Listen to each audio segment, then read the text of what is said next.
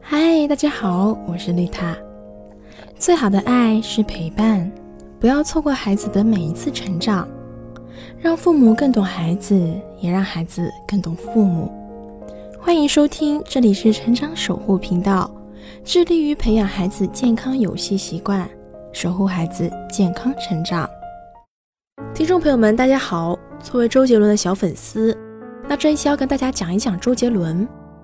在网友们的催促下，昨天晚上跟大家一样，我蹲守到了晚上的十一点钟，终于等到了周杰伦的新歌《说好不哭》，点击设置了单曲循环，我的朋友圈更是被刷屏到了今天早上，微博的热搜榜占了五个位置，热搜第一直接爆掉，直接反映了周杰伦今时今日对大众的影响力。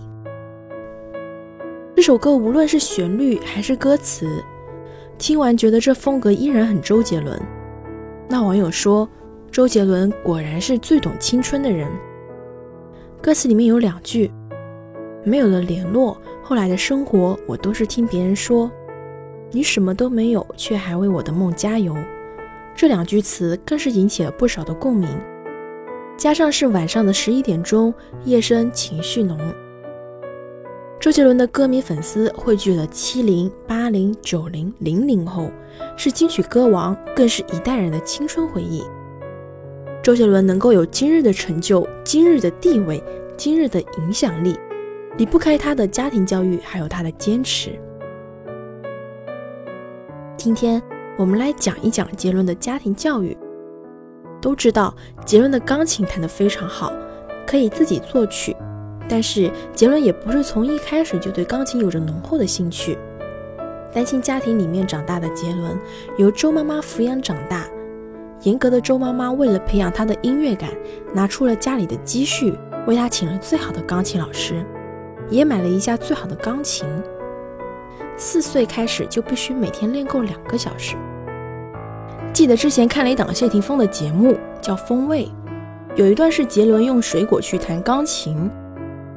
霆锋看完之后表示非常后悔，小的时候没有听妈妈的话，好好去学钢琴。那杰伦这时候说，其实每次弹琴的时候，一听到窗外同伴的嬉闹声，就弹得心不在焉，妈妈就会拿着一根棍子站在后面，一直盯着我练完琴。我的音乐底子打得厚，都是那根棍子逼出来的。那霆锋就好奇地问说：“你这么小，你能坐得住吗？”杰伦笑着说。不可能，所以我妈妈会拿着藤条站在旁边。但是现在非常感激她，所以我写了听妈妈的话。当杰伦在节目中回忆起童年练琴的这一幕，再想想他今日在乐坛的地位，让人不禁的想起那句话：“你曾经吃过的苦，总有一天会笑着讲出来。”因为很多时候，人生无非就是两种模样：先苦后甜，跟先甜后苦。音乐大师肖邦曾经说过：“我每天努力练琴十几个小时，最终世人用‘天才’两个字来总结了我所有的汗水。”很多时候，我们渴求成功者的天赋，却往往忽视了他们背后付出的巨大努力。一九九七年，周杰伦参加了《超级新人王》，虽然没有取得太好的成绩，但是吴宗宪相中了他，让他到自己的唱片公司去当音乐助理。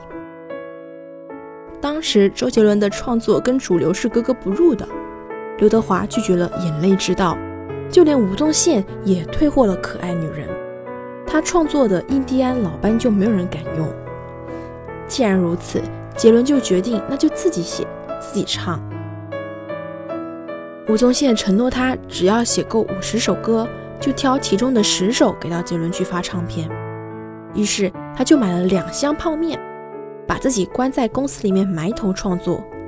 两千年十一月份的时候，二十一岁的周杰伦第一张唱片《J》发布，立刻在华语乐坛掀起了龙卷风，一出道就红得一塌糊涂。所有的成功都不是偶然，背后有着巨大的努力跟坚持，只是做好了万全的准备，等待机会的悄然来临。教育专家曾经研究发现，决定一个孩子未来的不是智商，而是坚持。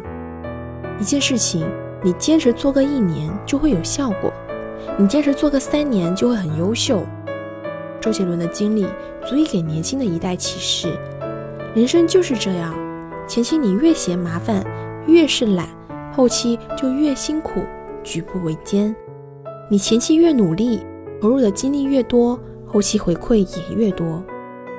过去走过的路，吃过的苦，在现在或者将来，通通都算数。这里是成长守护频道，更多亲子内容可以搜索关注微信公众号“成长守护平台”，以及关注我的 FM。我是丽塔，下期不见不散。